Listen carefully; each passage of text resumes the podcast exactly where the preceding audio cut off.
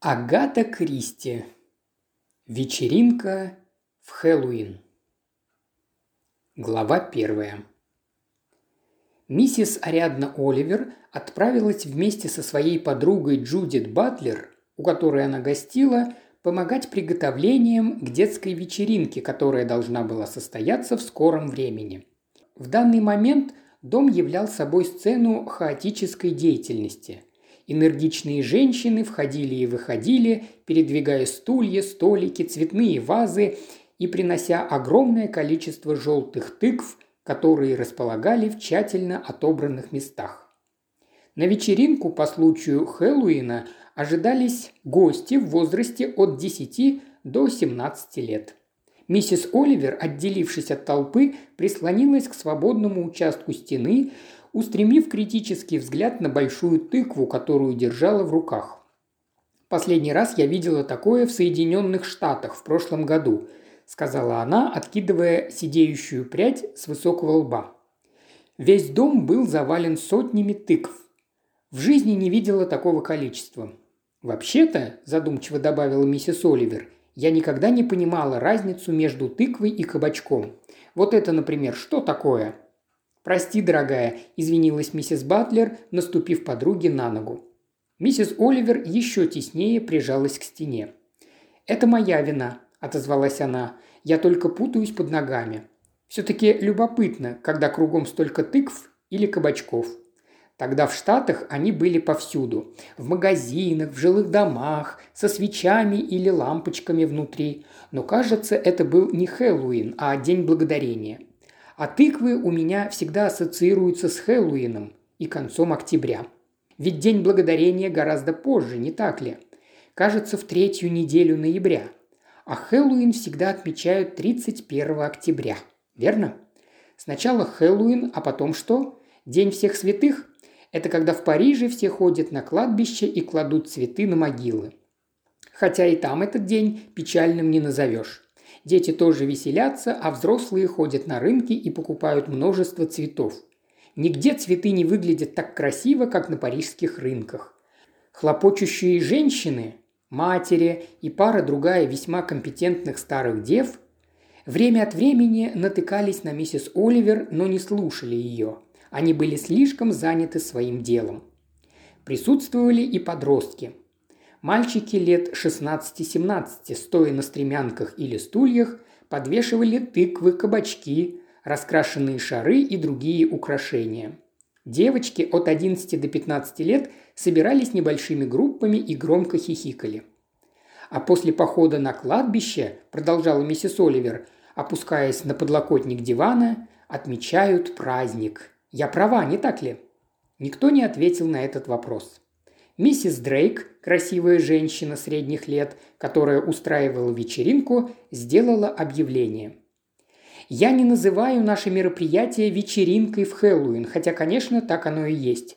Предпочитаю называть его вечеринкой 11+. Это соответствует возрастной группе. Большинство гостей – те, кто покидают вязы и поступают в другие школы. «Это не вполне точно, Равена», – с неодобрением воззрила мисс Уитикер, поправляя на носу пенсне. Она была местной школьной учительницей и никогда не забывала о пользе точности. «Мы ведь отменили 11+, некоторое время назад». Миссис Оливер с виноватым видом поднялась с дивана. «Боюсь, что от меня нет никакого толку. Я просто сижу здесь и болтаю глупости о тыквах и кабачках. И даю отдохнуть ногам», – подумала она, чувствуя укол совести, хотя и недостаточно сильный, чтобы произнести это вслух. «Чем я могу вам помочь?» – осведомилась миссис Оливер и внезапно воскликнула. «Какие чудесные яблоки!» Кто-то только что принес в комнату большую корзину с яблоками, к которым миссис Оливер всегда была неравнодушна. «На самом деле они не так уж хороши», – отозвалась Ровена Дрейк, – «но выглядят красивыми и отборными. Это для игры в «Поймай яблоко». Они довольно мягкие, поэтому их легко ловить зубами. Отнеси их в библиотеку, Битрис. Во время этой игры всегда начинается сутолока и проливают воду, но ковер в библиотеке старый, так что это не имеет значения. О, спасибо, Джойс. Джойс, крепкая на вид девочка лет 13, взяла корзину. Два яблока упали на пол и покатились по нему, остановившись, словно по мановению волшебной палочки, у ног миссис Оливер. «Вы любите яблоки, верно?» – сказала Джойс. «Я об этом читала или слышала по телеку. Это ведь вы пишете истории про убийства?» «Да», – призналась миссис Оливер. «Хорошо, если бы вы устроили на вечеринке игру в расследование убийства». «Нет уж, благодарю покорно», – покачала головой миссис Оливер. «Больше никогда». «Что значит «больше никогда»?» «Ну, я однажды проделала такое, и ничего хорошего из этого не вышло. «Вы написали так много книг», – не унималась Джойс. «Должно быть, зарабатываете кучу денег». «Как когда?» – осторожно отозвалась миссис Оливер, думая о налогах. «И вы сделали вашего сыщика фином?» Миссис Оливер признала и этот факт. Серьезный мальчуган, по мнению писательницы, еще не достигший возраста, подходящего для 11+, строго осведомился. «А почему именно финном?» «Я сама часто этому удивляюсь», – искренне ответила миссис Оливер. Миссис Харгривс, супруга органиста, вошла в комнату, тяжело дыша и неся большое зеленое ведро из пластмассы. «Это пойдет для «Поймай яблоко»?» – спросила она. «Выглядит достаточно забавно». «Пожалуй, оцинкованное ведро подойдет лучше», – заметила аптекарша мисс Ли. «Оно не так легко опрокидывается. Где вы собираетесь это устроить, миссис Дрейк?» По-моему, поймай яблоко лучше устроить в библиотеке. Во время него всегда проливают много воды, а там старый ковер. Ладно, отнесем яблоки туда. Равена, вот еще одна корзина. Позвольте мне помочь, предложила миссис Оливер.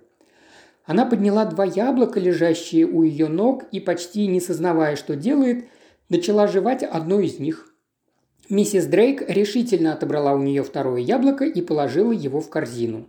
В комнате не умолкали разговоры. «А где мы устроим игру в львиный зев?» «Тоже в библиотеке. Это самая темная комната». «Нет, лучше в столовой. Тогда нужно чем-нибудь прикрыть обеденный стол. Положим на него скатерть из зеленого сукна, а сверху прикроем клеенкой. А как насчет зеркал? Неужели мы действительно увидим в них наших мужей?» Сбросив из-под тишка туфли и продолжая грызть яблоко, Миссис Оливер снова опустилась на диван и окинула взглядом комнату, полную людей. «Если бы я собралась писать о них книгу», – подумала она, – «то как бы я за нее взялась? В целом они вроде бы приятные люди, но кто знает». В некотором отношении ей казалось даже интересным ничего о них не знать. Они все живут в Вудли Камон, а некоторых из них она что-то смутно припоминала благодаря рассказам Джудит – Мисс Джонсон имеет какое-то отношение к церкви. Кажется, сестра викария. Нет, органиста. Равена Дрейк как будто всем руководит в Вудли Коммон. Пыхтящая женщина, которая принесла ужасающее пластмассовое ведро. Миссис Оливер никогда не любила изделия из пластмассы. Подростки, девочки и мальчики. Пока что для миссис Оливер они были только именами – Нэн, Битрис, Кэти, Даяна, Джойс, которая все время хвастается и задает вопросы. «Джойс мне не слишком нравится», – подумала миссис Оливер. Энн, она выше и, вероятно, старше остальных. Два мальчика, которые, очевидно, попробовали новые прически с одинаково плачевным результатом. Маленький мальчик вошел в комнату с робким видом. «Мама принесла эти зеркала проверить, подойдут ли они», слегка запыхавшись, сообщил он. Миссис Дрейк взяла у него зеркала. «Спасибо большое, Эдди», – поблагодарила она. «Это обычные ручные зеркала», – заметила девочка по имени Энн. «Неужели мы увидим в них лица будущих мужей?» «Некоторые, может быть, увидят, а некоторые нет», – ответила Джудит Батлер. «А вы когда-нибудь видели в зеркале лицо вашего мужа на такой вечеринке?» «Она не видела», – уверенно заявила Джойс. «Кто знает», – возразила Битрис. «Это называют экстрасенсорным восприятием», – добавила она тоном человека, довольного тем, что шагает в ногу со временем. «Я читала одну из ваших книг», – обратилась Энн к миссис Оливер. «Умирающую золотую рыбку. Хорошая вещь». «А мне она не очень понравилась», – сказала Джойс. «Крови маловато. Я люблю убийства, где много крови». «Тебе они не кажутся чересчур грязными?» – поинтересовалась миссис Оливер. «Зато они возбуждающие?» «Не всегда». «Я однажды видела убийство», – заявила Джойс. «Не говори глупости, Джойс», – сказала миссис Уитекер. «Видела», – упорствовала Джойс. «В самом деле?» – спросила Кэти, уставившись на Джойс широко открытыми глазами. «Конечно нет», – вмешалась миссис Дрейк. «Не болтай глупости, Джойс. Я видела убийство», – упорствовала Джойс. «Видела, видела, видела». Семнадцатилетний паренек, стоящий на стремянке, с интересом посмотрел вниз. «Ну и что это было за убийство?» – спросил он. «Я этому не верю», – сказала Битрис. «И правильно делаешь», – одобрила мать Кэти. «Она просто выдумывает». «А вот и нет, я это видела». «Тогда почему ты не пошла в полицию?» – спросила Кэти. «Потому что когда я видела это, то не знала, что это убийство. Только через месяц или два, когда кто-то что-то сказал, я подумала. Конечно, я видела убийство». «Чепуха!» – фыркнула Энн. «Все она врет». «Когда это произошло?» – спросила Битрис. «Несколько лет назад», – ответила Джойс когда я была еще маленькой». «И кто же кого убил?» – осведомилась Битрис. «Не скажу», – отозвалась Джойс. «Нечего было надо мной смеяться». Мисс Ли вернулась с другим ведром. Разговор перешел на то, какие ведра удобнее для игры в «Поймай яблоко» – пластмассовые или металлические. Большинство отправилось в библиотеку, чтобы проверить это на месте. Некоторым из самых младших участников не терпелось продемонстрировать свои достижения в игре. Разумеется, воду быстро расплескали, и волосы у всех участников стали мокрыми, поэтому послали за полотенцами и тряпками. В итоге Мишурному блеску пластмассового ведра предпочли надежность оцинкованного, которая не так легко опрокидывалась. Миссис Оливер, поставив корзину с яблоками, которую она принесла с целью пополнить запасы на завтра, тут же принялась за одну из них. «Я читала в газете, что вы любите есть яблоки», – послышался обвиняющий голос Энн или Сьюзен. Миссис Оливер не была точно уверена. «Это мой главный порог», – призналась она. «Было бы забавнее, если бы яблоки заменили дынями», – заметил один из мальчиков. «Они такие сочные. Представляете, какая бы была от них грязь?» Он разглядывал ковер, с удовольствием воображая упомянутое зрелище. Миссис Оливер, слегка пристыженная публичным обвинением в прожорливости, вышла из комнаты в поисках определенного помещения, чье местоположение обычно не составляет труда установить. Она поднялась по лестнице на полмарша и, свернув за угол, наткнулась на мальчика и девочку, которые обнимались, прислонившись к двери, ведущей, как не сомневалась миссис Оливер, как раз в то помещение, куда она стремилась попасть. Пара не обращала на нее никакого внимания, продолжая вздыхать и тискаться. Миссис Оливер интересовала, сколько им лет. Мальчику, возможно, было 15, а девочке немногим больше 12. Хотя грудь у нее была достаточно развита для более зрелого возраста. Apple Trees был домом солидных размеров. В нем наверняка имелось немало укромных уголков. «Как люди эгоистичны», – думала миссис Оливер, – «они совершенно не думают о других». Эту избитую фразу повторяли ей няня, гувернантка, бабушка, две двоюродные бабушки, мать и многие другие. «Извините», – громко и отчетливо произнесла миссис Ольвер. Мальчик и девочка обнялись еще крепче, впившись друг другу в губы. «Извините», – повторила миссис Оливер, – «но вы не возражаете пропустить меня? Мне нужно пройти туда». Пара неохотно разжала объятия, сердито глядя на неожиданную помеху. Миссис Оливер прошла через дверь, захлопнув ее и закрыв на задвижку. Дверь прилегала неплотно, и снаружи до нее долетали слова. «Что за люди?» – произнес неокрепший тенор. «Неужели они не видят, что мы не хотим, чтобы нас беспокоили?» «Люди так эгоистичны», – пискнула девочка. «Они никогда не думают ни о ком, кроме себя». «На других им наплевать», – подтвердил мальчик. Глава вторая. Приготовления к детской вечеринке обычно доставляют организаторам куда больше хлопот, чем подготовка развлечений для взрослых. Последним вполне достаточно хорошей пищи и соответствующего количества алкогольных напитков и лимонада. Возможно, это стоит дороже, но причиняет куда меньше беспокойств. К такому выводу пришли Ариадна Оливер и ее подруга Джудит Батлер. «А как насчет вечеринок для детей постарше?» – спросила Джудит. «Я в них не разбираюсь», – ответила миссис Оливер. «По-моему», – продолжала Джудит, – «эти мероприятия подготовить легче всего. Парни и девушки просто выставляют нас, взрослых, из дому и говорят, что все сделают сами. Но они действительно это делают? Ну, не в нашем смысле слова, отозвалась Джудит.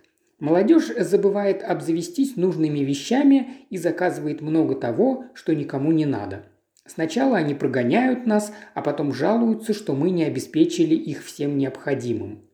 На таких вечеринках всегда бьют посуду и обязательно появляются нежелательные личности, либо по приглашению, либо в качестве друзей кого-то из приглашенных. Кроме того, там редко обходится без наркотиков – марихуаны, ЛСД или как их там. Я раньше думала, что ЛСД означает деньги, но, очевидно, была не права. «Зато это наверняка стоит немало денег», – заметила Ариадна Оливер. Весьма неприятно. К тому же у конопли скверный запах. Что и говорить, приятного мало, согласилась миссис Оливер. Но на этой вечеринке все будет в порядке. На Равену Дрейк можно положиться. Она чудесный организатор, сама увидишь. У меня нет никакого желания туда идти, вздохнула миссис Оливер. Сходи наверх и приляг на часок. Уверяю тебя, вечеринка тебе понравится. Жаль, что у Миранды поднялась температура. Бедняжка так расстроена, что не сможет прийти. Вечеринка началась в половине восьмого. Ариадне Ольвер пришлось признать, что ее подруга была права. Гости прибыли с безупречной пунктуальностью, и все шло великолепно. Сценарий был отлично продуман и воплощен с математической точностью. На лестнице висели красные и голубые фонарики в купе с изобилием тыкв – Девочки и мальчики принесли с собой разукрашенные метелки для конкурса. После приветствий Равена Дрейк объявила программу вечера. Сначала конкурс метелок. За него присуждается три приза. Потом разрезание куска муки. Это будет в малой оранжерее. Далее поймай яблоко, а затем танцы. Там на стене список партнеров. Каждый раз, когда гаснет свет, вы будете их менять. После этого девочки идут в малый кабинет, где им выдадут зеркала. И, наконец, ужин, львиный зев и раздача призов. Миниатюрные метелки выглядели восхитительно, хотя украшения были не на самом высоком уровне. «Тем лучше», – заметила миссис Дрейк одной из своих приятельниц. «Всегда находится пара ребятишек, которые не получат ни одного приза за другие состязания. Вот им мы и выдадим призы за метелки». «Это нечестно, Равена». «Почему? Я просто хочу, чтобы никто не был в обиде. Ведь каждый хочет выиграть хоть что-нибудь». «А что это за игра с мукой?» – спросила Ариадна Оливер. «Ну, конечно, вы ведь не были здесь, когда мы к ней готовились. Большой стакан наполняют мукой, утрамбовывают ее как следует, а потом склеившийся кусок выкладывают на поднос и сверху помещают шестипенцевик. Каждый аккуратно отрезает кусочек, чтобы не свалить монету. Тот, кто ее сбрасывает, выбывает из игры. Оставшийся последним получает 6 пенсов. Ну, давайте начинать. Из библиотеки, где играли в «Поймай яблоко», доносились возбужденные вопли. Участники состязания возвращались оттуда, залитые водой и с мокрыми волосами. Один из самых популярных конкурсов – во всяком случае среди девочек, был связан с прибытием хэллоуинской ведьмы, чью роль исполняла местная уборщица миссис Гудбоди, обладавшая не только необходимым крючковатым носом, почти соприкасающимся с подбородком, но и воркующим голосом, расцвеченным зловещими полутонами, а также знавшая множество магических стихотворных заклинаний. «Как тебя зовут? Битрис?» Интересное имя. Хочешь знать, как выглядит твой будущий муж? Садись сюда, дорогая моя. Да, под эту лампу. Держи зеркальце, и когда свет погаснет, ты его увидишь. Повторяй за мной. Абракадабра, покажи, с кем до старости мне жить. Внезапно с находящейся за ширмой стремянки луч света прыгнул как раз в тот участок комнаты, который отражался в зеркале, стиснутом в дрожащей от возбуждения руке Битрис. «О!» – воскликнула она. «Я видела его! Я видела его в моем зеркальце!» Луч погас, лампы зажглись, и с потолка упала цветная фотография, наклеенная на картон. Битрис плясала от волнения. «Это он! Я его видела! Какая у него красивая рыжая борода!» Она подбежала к стоящей рядом миссис Оливер. «Смотрите, правда он чудесный? Похож на поп-певца Эдди Пресуэта, верно?» Мужчина на фотографии напомнил миссис Оливер одно из лиц, которые она ежедневно созерцала в утренней газете. Борода, по-видимому, была более поздним штрихом гения. «Откуда берутся эти фотографии?» – спросила она. Равена поручает их изготовление Ники, которому помогает его друг Дезмонд. Они и пара их приятелей нацепляют парики, фальшивые бороды и бакенбарды и экспериментируют с фотоаппаратом, а девочки визжат от восторга. «Не могу избавиться от мысли», – промолвила миссис Оливер, – «что девочки в наши дни изрядно поглупели». «А вам не кажется, что они всегда были такими?» – спросила Ровена Дрейк. Миссис Оливер задумалась. «Пожалуй, вы правы», – согласилась она. «А теперь», – громко объявила миссис Дрейк, – «ужин». Трапеза прошла на высшем уровне. Мальчики и девочки вовсю уплетали сыр, креветки, пряности, торты и мороженое. И, наконец, возвестила Равена, последний аттракцион вечера – львиный зев. Сюда, через буфетную и направо, но сначала призы. Когда призы были вручены, послышалось жуткое завывание. Дети устремились через холл назад в столовую. Еду уже унесли. Стол был покрыт зеленым сукном, на котором стояло большое блюдо с горящими изюминками.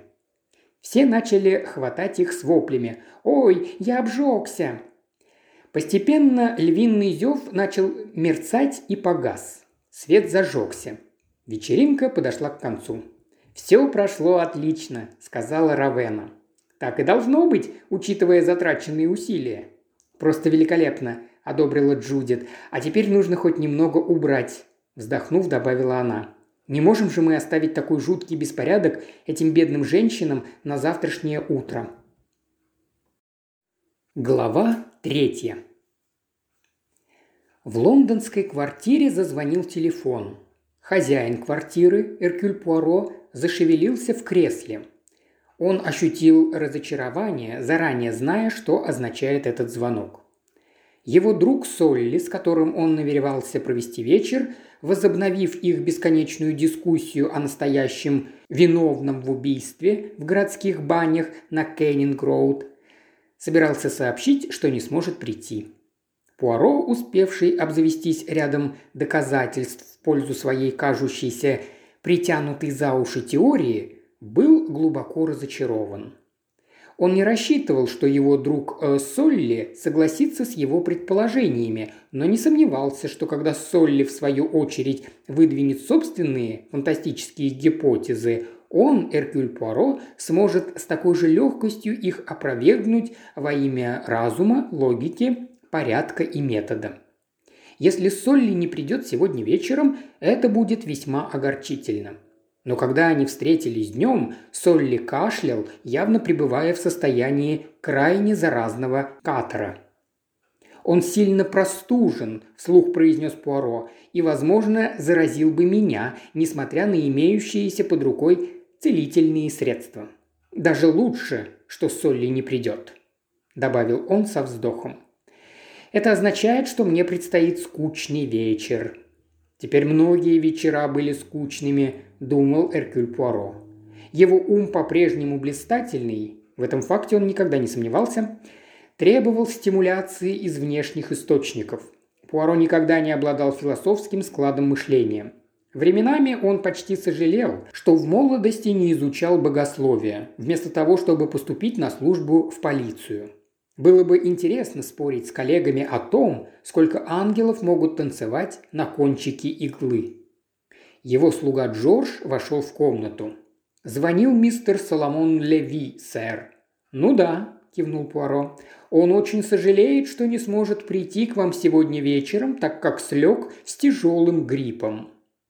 «У него нет никакого гриппа», – сказал Эркюль Пуаро. «У него всего лишь простуда. Или коронавирус. Все сразу думают, что у них грипп. Это звучит более впечатляюще и вызывает больше сочувствия, чем простуда». «Все же, сэр, хорошо, что он не придет», – заметил Джордж. «Простуда очень заразна, а вам болеть ни к чему». «Это было бы весьма обременительно», – согласился Пуаро. Телефон зазвонил снова. «А теперь кто простудился?» – осведомился Эркюль Пуаро. «Больше я никого не приглашал». Джордж направился к телефону. «Я возьму трубку», – сказал Пуаро. «Не сомневаюсь, что тут нет ничего интересного, но...» Он пожал плечами. «Вероятно, это поможет скоротать время. Кто знает?» «Хорошо, сэр». Джордж вышел. Пуаро протянул руку и поднял трубку, заставив звонок умолкнуть. «Эркюль Пуаро слушает», – произнес он напыщенным тоном, дабы произвести впечатление на собеседника. «Это просто чудо», – послышался энергичный, слегка задыхающийся женский голос. «Я была уверена, что вас нет дома». «Почему?» – поинтересовался Пуаро. «Потому что в наши дни постоянно испытываешь разочарование. Тебе срочно кто-то нужен, а приходится ждать. Сейчас мне срочно нужны вы». «А кто вы?» – осведомился Эркюль Пуаро. В женском голосе послышалось удивление. «Разве вы не знаете?» «Знаю», – ответил Пуаро. «Вы мой друг Ариадна». «И я в ужасном состоянии», – добавила Ариадна Оливер. «Да-да, слышу. Вы совсем запыхались. Вам пришлось бежать?» «Ну, не совсем. Это чисто эмоциональное. Могу я прийти к вам сразу же?» Пуаро немного подумал, прежде чем ответить. Судя по голосу, его приятельница миссис Оливер пребывала в крайнем возбуждении. Что бы с ней ни произошло, она, несомненно, будет долго изливать свои горести и разочарования. Убедить ее вернуться домой, не проявляя при этом невежливости может оказаться трудным. Поводы, возбуждавшие миссис Оливер, были настолько многочисленными и зачастую неожиданными, что приходилось соблюдать предельную осторожность, пускаясь в дискуссию о них. «Что-то вас расстроило?»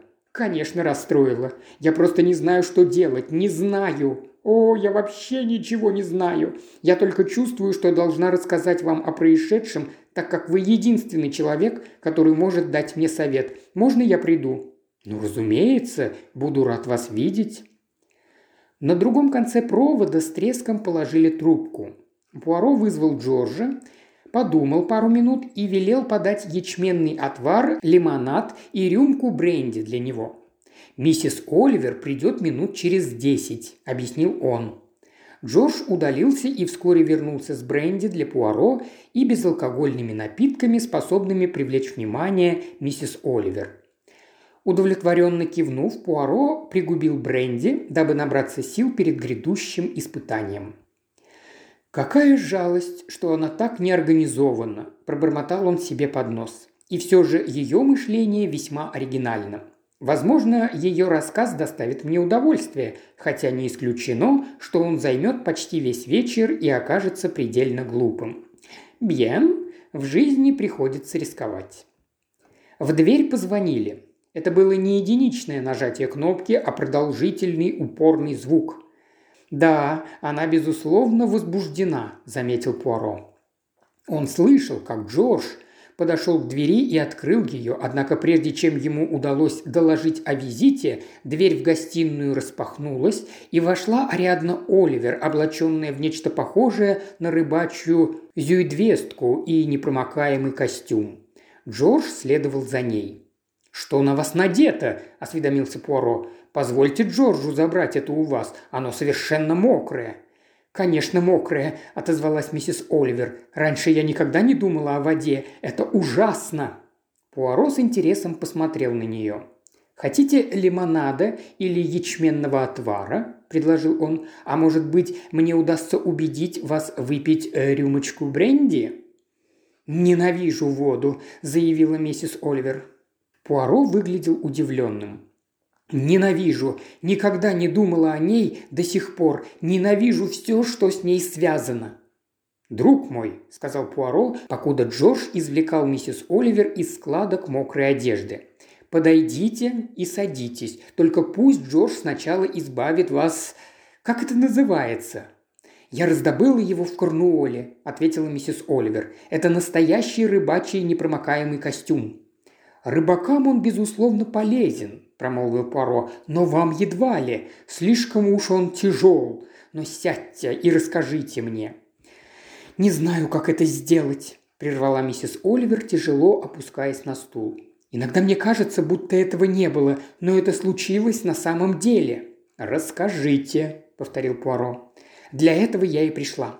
Но теперь я не знаю, с чего начать. Сначала, предложил Пуаро. Или для вас это чересчур традиционно? Я не знаю, где начало. Возможно, это началось давным-давно.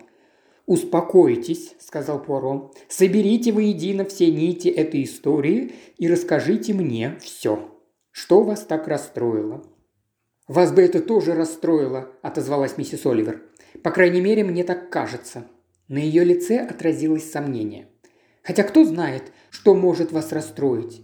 Вы многое воспринимаете с таким спокойствием. Зачастую это наилучший образ действий», – заметил Пуаро. «Хорошо», – кивнула миссис Оливер. «Это началось с вечеринки. Ах, да!» Пуаро ощутил облегчение при упоминании столь ординарного события. «Вы пошли на вечеринку, и там что-то произошло. Вы знаете, что такое вечеринка в Хэллоуин?» – спросила миссис Оливер. «Я знаю, что такое Хэллоуин», – ответил Пуаро. «31 октября». Подмигнув, он добавил, «когда ведьмы ездят на метле». «Метелки там были», – сказала миссис Оливер. «За них давали призы». «Призы?» «Да, тем, кто принес самую красивую метлу». Пуаро внимательно посмотрел на нее.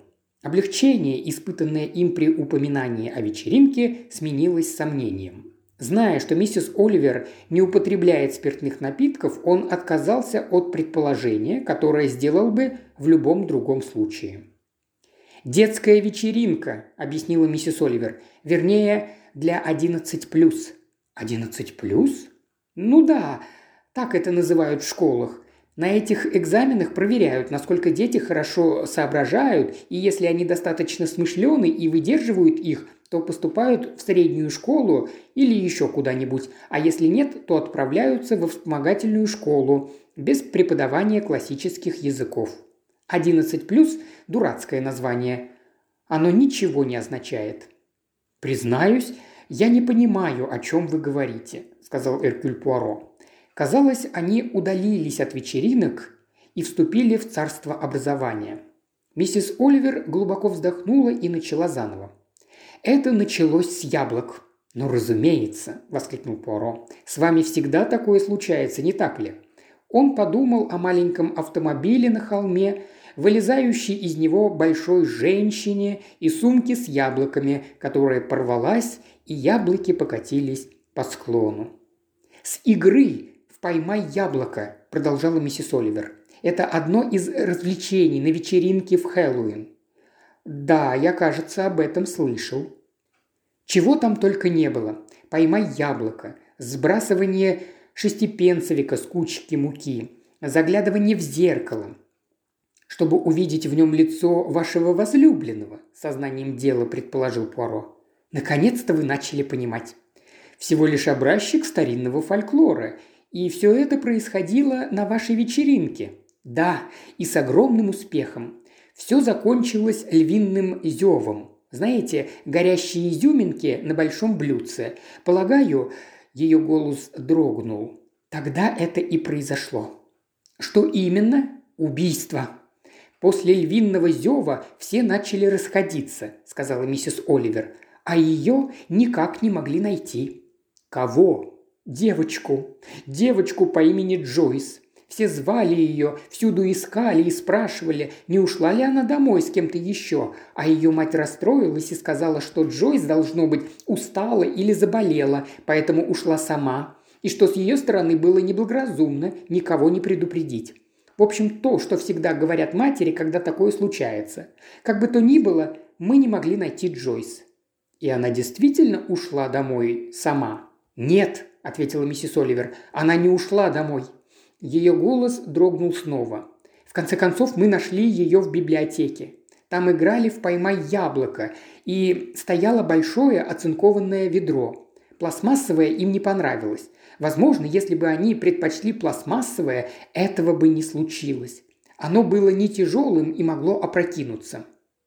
«Чего бы ни случилось», – резко осведомился Пуаро. Кто-то сунул ее голову в ведро с водой и яблоками и держал там, пока она не захлебнулась. В металлическое ведро, почти полное воды. Она стояла на коленях, опустив голову, чтобы поймать зубами яблоко. «Ненавижу яблоки!» – воскликнула миссис Оливер. «Никогда больше не взгляну на них!» Посмотрев на нее, Пуаро протянул руку и наполнил рюмку коньяком. «Выпейте», – сказал он. Вам это пойдет на пользу. Глава четвертая. Миссис Оливер поставила рюмку и вытерла губы. «Вы правы», – сказала она, – «это помогло, а то у меня началась бы истерика». «Теперь я понимаю, что вы перенесли сильный шок. Когда это произошло?» «Вчера вечером». «Неужели только вчера?» «Да, конечно». «И вы пришли ко мне», это был не столько вопрос, сколько требование дополнительной информации. «Вы пришли ко мне. Почему?» «Я думала, вы сумеете помочь», – ответила миссис Оливер. «Понимаете, все это не так просто». «Может быть, да, а может быть и нет», – промолвил Пуаро. «Это зависит от многого. Вы должны сообщить мне больше сведений. Полагаю, полиция уже ведет расследование. Несомненно, вызвали врача. Что он сказал? «Будет дознание», – сообщила миссис Оливер. «Естественно. Завтра или послезавтра». «Это девочка, Джойс. Сколько ей было лет?» «Точно не знаю. Думаю, двенадцать-тринадцать». Она выглядела младше своего возраста. «Нет-нет, скорее более зрелой. Все было при ней. Вы имеете в виду, что она была хорошо развита физически, выглядела сексуально? Да, именно это. Но я не думаю, что это было преступление подобного рода. В таком случае все было бы, ну, проще. О таких преступлениях каждый день читаешь в газетах, заметил Пуаро. Нападение на девочку в школе. Правда, на сей раз это случилось в частном доме, но, возможно, разница не так уж велика. Однако я по-прежнему не уверен, что вы рассказали мне все». «Думаю, вы правы», – согласилась миссис Оливер. «Я не рассказала о причине, по которой пришла к вам». «Вы хорошо знали эту Джойс?» «Совсем не знала. Пожалуй, лучше объяснить вам, как я там оказалась». «Где там?» «В месте под названием Вудли Коммон». «Вудли Коммон», – задумчиво повторил Пуаро. «Где же я недавно...» Он не договорил. Это не слишком далеко от Лондона. Думаю, в милях 30-40 вблизи Мэтчестера. Одно из тех мест, где хорошие старые дома соседствуют с новыми. Там есть неплохая школа и постоянное транспортное сообщение с Лондоном и Мэтчестером. В общем, обычный городишко, где живут люди с приличными доходами. «Вудли Камон», – снова произнес Пуаро. Я гостила там у приятельницы, Джудит Батлер. Она вдова. Мы с ней подружились во время круиза в Грецию в этом году. У нее есть дочь Миранда, ей 12 или 13 лет. Джудит пригласила меня погостить и сказала, что ее подруги готовят детскую вечеринку на Хэллоуин, и что у меня могут возникнуть на этот счет какие-нибудь интересные идеи. «А она не предлагала вам устроить игру в расследование убийства?» – осведомился Пуаро. «Слава богу, нет», – ответила миссис Оливер. «Неужели вы думаете, что я бы снова согласилась на такое?» «Мне это кажется маловероятным». Однако случилось то же, что и в тот раз. Возможно, потому что там была я? Едва ли.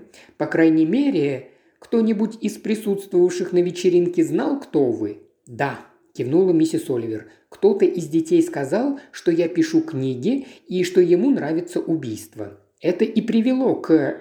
Э, я имею в виду к причине, побудившей меня прийти к вам, о которой вы все еще мне не рассказали.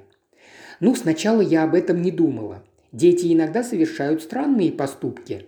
Некоторым из них место в сумасшедшем доме, но в наши дни их отправляют к родителям, чтобы они вели обычную жизнь. В результате такое и происходит. А там были подростки постарше? Было два мальчика или юноши, как их именуют в полицейских рапортах, лет от 16 до 18. Полагаю, один из них мог это сделать. Так думает полиция. «Они не говорят, что думают», – сказала миссис Оливер, «но, судя по их виду, похоже на то». «Эта Джойс была привлекательной девочкой?» «Едва ли. Вы имеете в виду привлекательной для мальчиков?» «Нет», – покачал головой Пуаро. «Пожалуй, я имею в виду, ну, просто то, что означает это слово. Не думаю, что она была приятной девочкой, с которой вам бы хотелось поболтать», – промолвила миссис Оливер. Она была из тех, которым нравится хвастаться и обращать на себя внимание. Это довольно утомительный возраст. Конечно, мои слова могут показаться жестокими, но... Когда речь идет об убийстве, говорить о том, что представляла собой жертва, не может считаться жестоким, – возразил Пуаро. «Это необходимо. Личность жертвы – причина многих убийств. Сколько людей было тогда в доме? На вечеринке ну, пять или шесть женщин, матери, школьная учительница, жена или сестра врача, супружеская пара средних лет, двое юношей, которых я упоминала, девочка лет 15, две или три лет 11-12 и так далее. Всего человек 25-30. А посторонние? Думаю, все друг друга знали. Кажется, все девочки были из одной школы. Пара женщин пришла помогать с ужином. Когда вечеринка окончилась, большинство матерей отправились по домам с детьми. Я осталась с Джудит и еще двумя женщинами помочь Равенни Дрейк, которая организовала вечеринку. Прибрать немного, чтобы уборщицам на следующее утро было поменьше хлопот. Повсюду была рассыпана мука, валялись пакеты от крекера и тому подобное. Поэтому мы немного подмели и в последнюю очередь пошли в библиотеку. Там, там мы нашли ее. И тогда я вспомнила, что она сказала. «Кто?» «Джойс». «Ну и что же она сказала?» «Теперь мы добрались до причины вашего прихода, не так ли?» «Да», я подумала, что это ничего не значило бы для врача, полицейских и остальных, но, возможно, будет значить кое-что для вас». «Бьен», – вздохнул Пуаро. «Рассказывайте». Джойс сказала это на вечеринке. «Нет, раньше, в тот же день, когда мы готовились. Когда они говорили о моих книгах об убийствах, Джойс заявила «Я однажды видела убийство», а ее мать или кто-то еще сказал «Не говори глупости, Джойс». И другая девочка добавила «Ты все это выдумала». Джойс настаивала «Говорю вам, я видела, как кто-то совершил убийство». Но никто ей не поверил. Все только смеялись, и она очень рассердилась. «Ну а вы ей поверили?» «Конечно нет», «Понятно», – протянул Пуаро. Какое-то время он молчал, барабаня пальцами по столу, потом спросил. «Она не называла никаких имен или подробностей?» «Нет. Она только настаивала на своем и злилась, потому что другие дети потешались над ней, хотя матери и остальные взрослые, наверное, были недовольны. Но девочки и мальчики только подзуживали ее. «Продолжай, Джойс. Когда это было? Почему ты никогда об этом не рассказывала? А Джойс ответила, «Я все забыла, это произошло так давно». «Ага, и она сказала, насколько давно?» «Сказала, что несколько лет назад».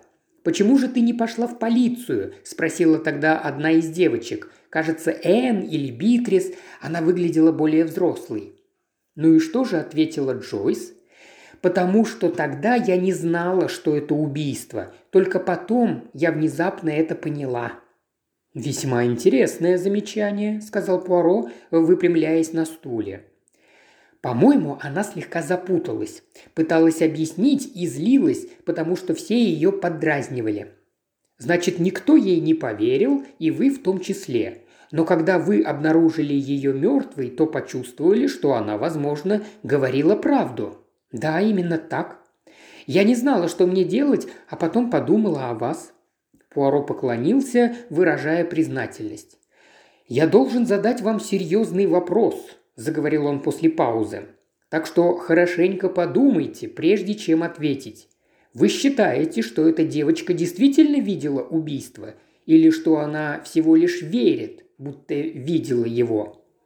«Считаю, что действительно видела», – ответила миссис Оливер. Правда, сначала я думала, что она смутно припоминает то, что видела давно, и превратила это в важное и волнующее событие.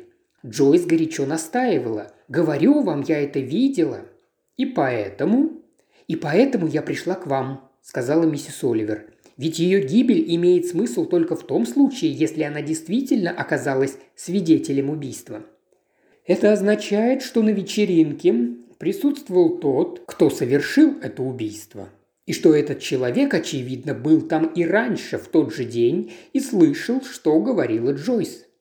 «Надеюсь, вы не думаете, что у меня просто разыгралось воображение», – осведомилась миссис Оливер.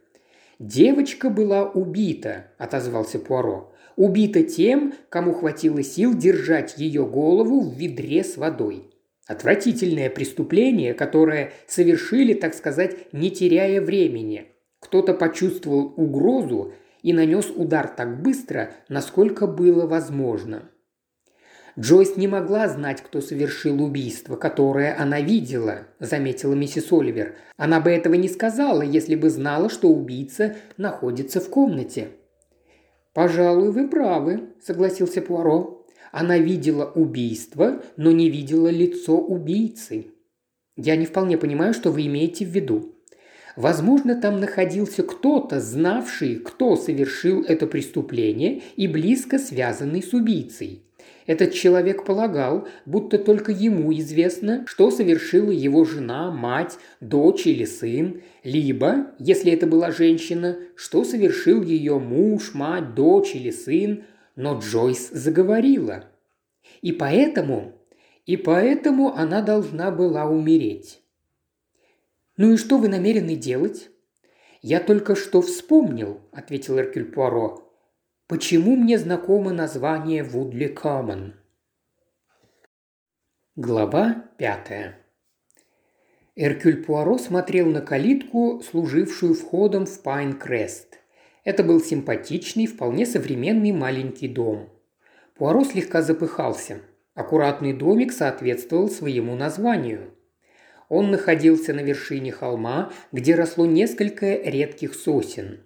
Высокий пожилой мужчина катил по дорожке аккуратного садика большую оловянную поливалку на колесиках. Волосы суперинтенданта Спенса, ранее сидеющие только на висках, теперь посидели целиком. С возрастом он не похудел. Остановившись, суперинтендант посмотрел на калитку, у которой неподвижно стоял Эркюль Пуаро. «Господи!» – воскликнул Спенс. «Невероятно, но факт! Эркюль Пуаро, чтоб я так жил!» «Я польщен, что вы меня узнали», – сказал Пуаро. «Ваши усы невозможно не узнать», – отозвался Спенс.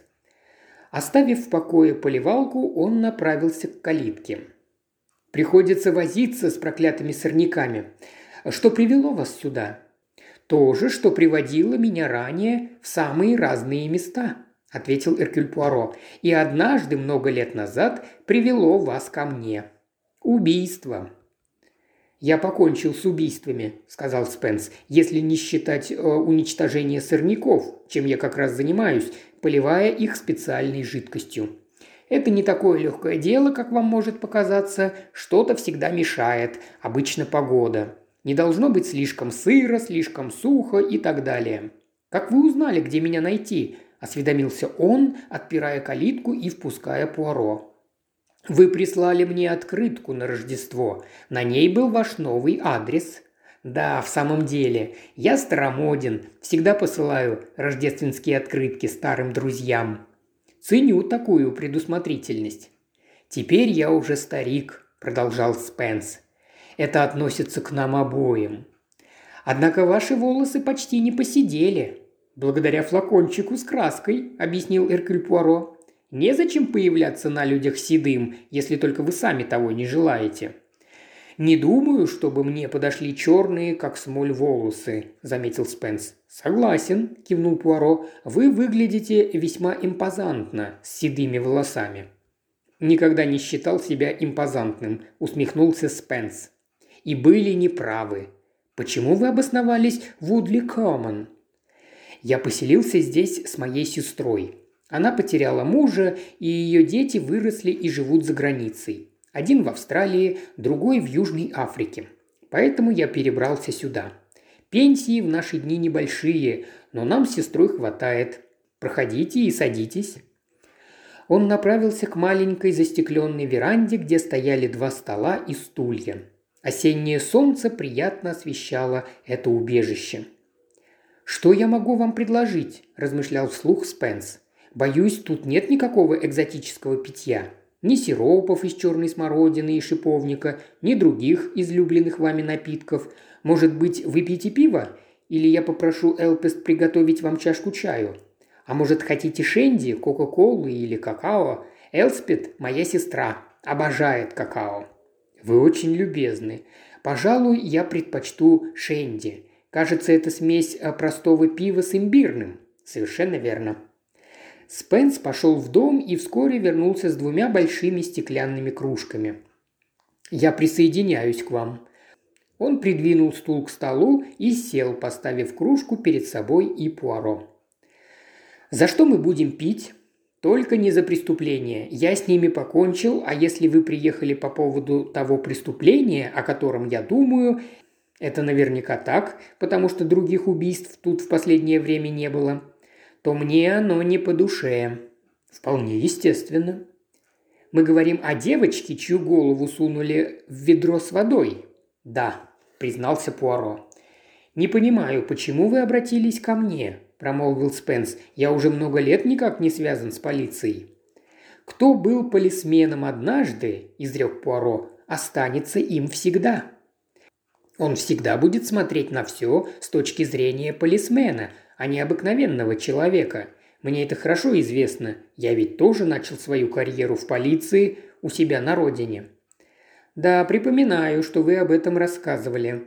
Полагаю, вы правы, но на мою точку зрения едва ли стоит особо рассчитывать. Я уже давно отошел от дел.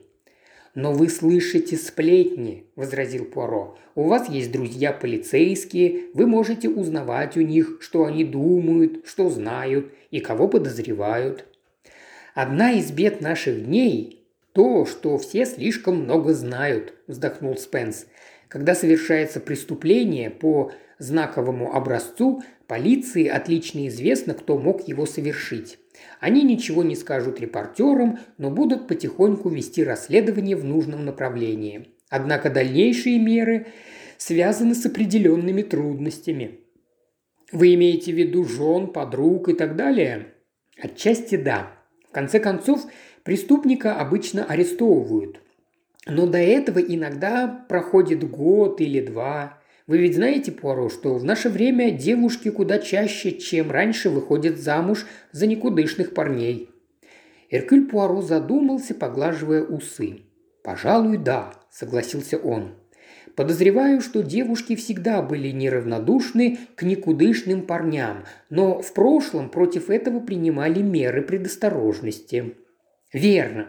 За ними присматривали матери, тети, старшие сестры – Младшие сестры и братья тоже знали, что происходит, а отцы без колебаний вышвыривали из дома неподходящих ухажеров. Конечно, иногда девушки убегали с кем-нибудь из них, но теперь им незачем это делать. Родители не знают, с кем гуляет их дочурка, а ее братья, если и знают, то только посмеиваются.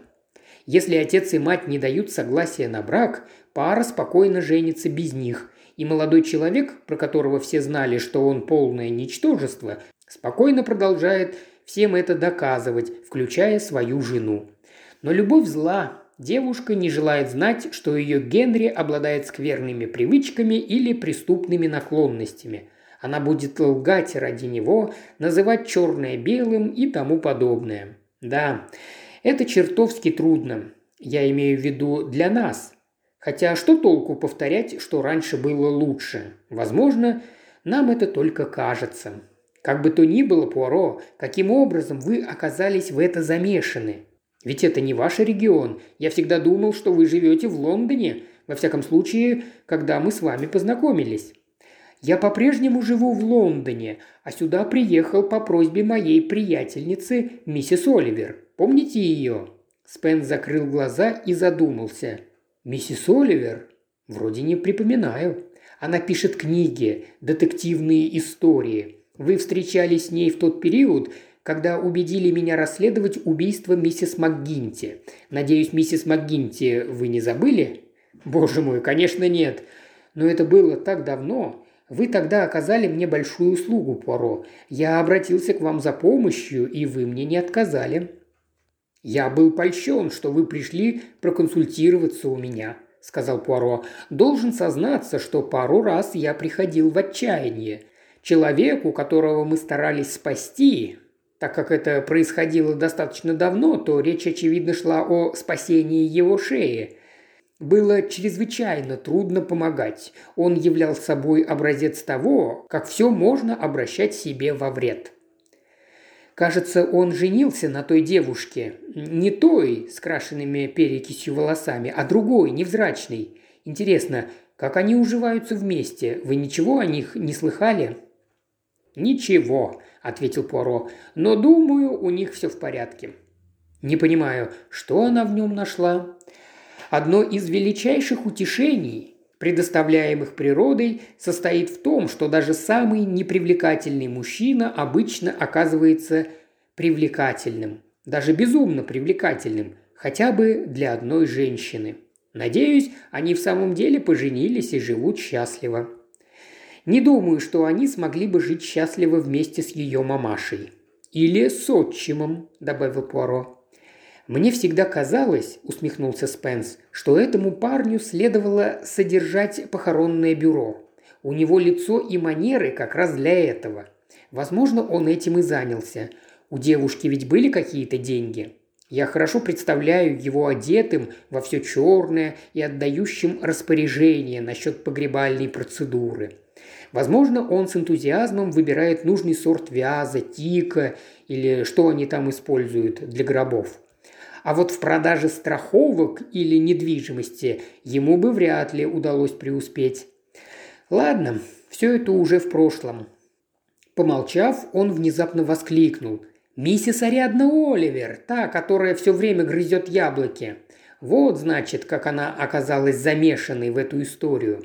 Ведь убийца сунул голову бедной девочки в ведро с водой, в котором плавали яблоки, не так ли? Это и заинтересовало миссис Оливер. «Не думаю, чтобы в данном случае ее особенно привлекли яблоки», – отозвался Пуаро. «Но она присутствовала на вечеринке. Она жила здесь?» «Нет, гостила у подруги, миссис Батлер». «Батлер?» «Да, я ее знаю. Живет недалеко от церкви. Вдова. Муж был летчиком. Имеет дочь, приятную на вид девочку. Да и сама миссис Батлер довольно привлекательная женщина. Как вы считаете?» Я видел ее очень мало, но думаю, вы правы. А каким образом это касается вас, Пуаро? Разве вы были здесь, когда это произошло? Нет, миссис Оливер посетила меня в Лондоне. Она была очень расстроена и хотела, чтобы я что-нибудь предпринял. На губах Спенса мелькнула улыбка. Понятно. Все та же старая история. Я тоже пришел к вам, так как хотел, чтобы вы что-нибудь предприняли. «Как видите, я уже к этому приступил», – сказал Пуаро. «Я явился к вам». «С той же просьбой, с какой обращались к вам я и миссис Оливер?» «Повторяю, я ничего не могу сделать». «Можете. Вы можете рассказать мне о людях, которые здесь живут, о людях, которые пришли на ту вечеринку, об отцах и матерях, присутствовавших там детей, о школе, учителях, врачах, адвокатах, кто-то во время вечеринки убедил девочку встать на колени и, возможно, сказал «Я покажу тебе самый лучший способ, как достать яблоко зубами». А потом он или она прижал рукой голову бедняжки. Очевидно, не было ни шума, ни борьбы. «Скверное дело», – промолвил Спенс. «Что именно вы хотите знать? Я живу здесь год, а моя сестра два или три. Городок не слишком густо населен, к тому же люди приезжают и уезжают. Допустим, чей-то муж работает в Метчестере, Грей Кеннинг или еще где-нибудь, и дети учатся там в школе. Потом муж меняет работу, и они перебираются куда-то еще. Правда, некоторые прожили здесь долго. Например, доктор Фергюсон или мисс Эмлин, директриса школы. Но в целом общину оседлой не назовешь. «Согласившись с вами, что это весьма скверное дело», – сказал Эркюль Пуаро, – «я хотел бы надеяться, что вы знаете, кого из живущих здесь людей также можно охарактеризовать как скверных. В делах такого рода всегда прежде всего ищут скверных людей. В данном случае скверных подростков, заметил Спенс. Кому могло понадобиться задушить или утопить 13-летнюю девочку? Вроде бы нет никаких признаков сексуального насилия или чего-нибудь в таком роде, о чем обычно думают в первую очередь. В наши дни такое часто происходит во всех небольших городках или деревнях. Опять-таки, куда чаще, чем в дни моей молодости. Тогда тоже бывали душевные расстройства, или как это называлось, но меньше, чем теперь. Очевидно, сейчас слишком многих выпускают из мест, где им следовало бы находиться. Так как все психушки переполнены, доктора говорят, Пускай он или она возвращается к своим родственникам и ведет нормальную жизнь. А потом у скверного парня или бедного больного, смотря с какой стороны на него посмотреть, снова наступает ухудшение, и очередную девушку находят мертвой в каменоломне – Дети не возвращаются домой из школы, потому что принимают предложение незнакомых людей подвести их на машине, хотя их предупреждали, чтобы они этого не делали. Да, в наше время такое случается сплошь и рядом. И это соответствует картине происшедшего здесь. «Ну, такое сразу приходит на ум», – ответил Спенс. «Предположим, на вечеринке был некто, у кого началось ухудшение. Возможно, он проделывал это и раньше, а может, только испытывал желание. Я имею в виду, что поблизости и ранее могли происходить нападения на детей, хотя, насколько мне известно, в полицию никто не обращался по такому поводу. На вечеринке присутствовали двое из подходящей возрастной группы. Николас Ренсом, симпатичный на вид парень лет 17-18, Кажется, он приехал с восточного побережья. Выглядит вполне нормально. Но кто знает? И Дезмонд Холленд, у которого были какие-то неприятности на почве психиатрии, хотя я бы не придавал этому особого значения. Да и вообще убийца мог выйти снаружи, дома обычно не запирают во время вечеринки. Возможно, какой-то полоумный проник туда черным ходом или через боковое окно. Хотя он здорово рисковал. Едва ли девочка согласилась бы играть в «Поймай яблоко» с незнакомцем. Но вы все же не объяснили, Пуаро, почему вы этим занялись. Вы сказали, что вас попросила миссис Оливер. Какая-нибудь очередная нелепая идея? Ну, не совсем, отозвался Пуаро. Конечно, писатели склонны к нелепым идеям, точнее, к находящимся на самой границе возможного, но в данном случае она просто слышала, что сказала девочка. «Джойс?» «Да». Спенс склонился вперед и вопрошающе посмотрел на Пуаро, который кратко изложил историю, поведанную ему миссис Оливер. «Понятно», – произнес Спенс, задумчиво теребя усы. «Значит, девочка утверждала, будто видела убийство. Она не говорила, когда или каким образом?» «Нет», – покачал головой Пуаро. А что к этому привело? Думаю, какое-то замечание об убийствах в книгах миссис Оливер. Кто-то из детей вроде сказал ей, что в ее книгах мало крови и недостаточно трупов. Вот тут-то Джойс и заявила, что однажды видела убийство. Судя по вашим словам, она хвасталась этим. Такое впечатление сложилось у миссис Оливер. Дети часто делают такие причудливые заявления, чтобы привлечь к себе внимание или произвести впечатление на других. С другой стороны, возможно, это правда. Вы тоже так думаете? Не знаю, ответил Пуаро. Девочка хвастается, что видела убийство, а через несколько часов ее находят мертвой. Вы должны признать, что есть основания предполагать в этом возможность причины и следствия. Если так, то кто-то не терял времени даром. «Безусловно», – кивнул Спенс. «Вам известно, сколько людей присутствовало, когда девочка сделала свое заявление насчет убийства?» По словам миссис Оливер, человек 14-15, а может и больше. Пятеро или шестеро детей и примерно столько же взрослых, которые организовывали мероприятия. Но за точной информацией я вынужден обратиться к вам». «Ну, это не составит особого труда», – сказал Спенс. «Не то чтобы я мог сообщить вам сразу, но это легко выяснить у местных. Что касается вечеринки, то я уже многое о ней знаю. Там преобладали женщины. Отцы редко появляются на детских вечеринках, хотя иногда заглядывают или забирают детей домой. Там присутствовали доктор Фергюсон и викарий, а также матери, тети, дамы из общественных организаций, две школьные учительницы. Могу дать вам список. И около 14 детей. Самому младшему было лет 10. «Полагаю, вам известен перечень возможных подозреваемых среди них?» – осведомился Пуаро. «Если то, что вы предполагаете, правда, составить такой перечень будет не так легко. Вы имеете в виду, что тогда придется искать не страдающего психическими отклонениями на сексуальной почве, а человека, совершившего убийство и вышедшего сухим из воды, который не ожидал разоблачения и испытал сильный шок.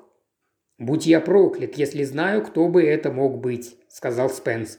«Не думаю, что здесь имеются подходящие кандидаты в убийцы. Да и загадочных убийств тут вроде бы не происходило». «Подходящие кандидаты в убийцы могут иметься где угодно», – возразил Поро. «Вернее, мне следовало бы сказать неподходящие, так как их труднее заподозрить». Возможно, против нашего убийцы не было никаких улик, и для него или для нее явилось сильным шоком внезапно узнать о существовании свидетеля преступления. А почему Джойс не сообщила об этом сразу? По-вашему, ее кто-то подкупил? Уговорив молчать. Это было бы слишком рискованно. Нет, покачал головой Пуаро. По словам миссис Оливер, Джойс только потом поняла, что видела убийство. «Это невероятно», – заявил Спенс. «Вовсе нет», – сказал Пуаро. «Тринадцатилетняя девочка говорила о том, что видела в прошлом. Мы не знаем, когда именно. Возможно, три или четыре года назад. Она видела что-то, но не осознала его истинного значения. Это могло относиться к очень многим вещам, mon cher. Быть может, кого-то сбил автомобиль. Человек был ранен или погиб, но в то время девочка не поняла, что это было сделано намеренно. Однако через год или через два чьи-то слова или какое-то событие могли пробудить ее память, и она подумала, а что если это было убийство, а не несчастный случай? Есть и другие возможности. Признаю, что некоторые из них предложены моей приятельницей миссис Оливер, которая легко находит 12 решений любой проблемы, большинство из которых не слишком вероятны, но все в принципе возможны. Таблетки, брошенные в чью-то чашку чая, толчок в спину в опасном месте. Правда, у вас тут нет скал, что весьма прискорбно с точки зрения подобных теорий. А может быть, девочке напомнила о происшедшем прочитанная ею детективная история. Да, возможностей великое множество. И вы приехали сюда, чтобы расследовать их. Думаю, произнес Пуаро, это было бы в интересах общества, не так ли? Значит, нам с вами вновь предстоит послужить обществу. Вы, по крайней мере, можете снабдить меня информацией. Вы ведь знаете местных жителей». «Сделаю все, что смогу», – пообещал Спенс. «Подключу к этому Элспет. Уж ей-то о местных жителях известно практически все». Уважаемый слушатель, ты прослушал ознакомительный фрагмент аудиокниги. Желаешь продолжить слушать аудиокнигу? Тогда подписывайся на канал Ильи Кривошеева на Бусти. Ссылка на канал в описании.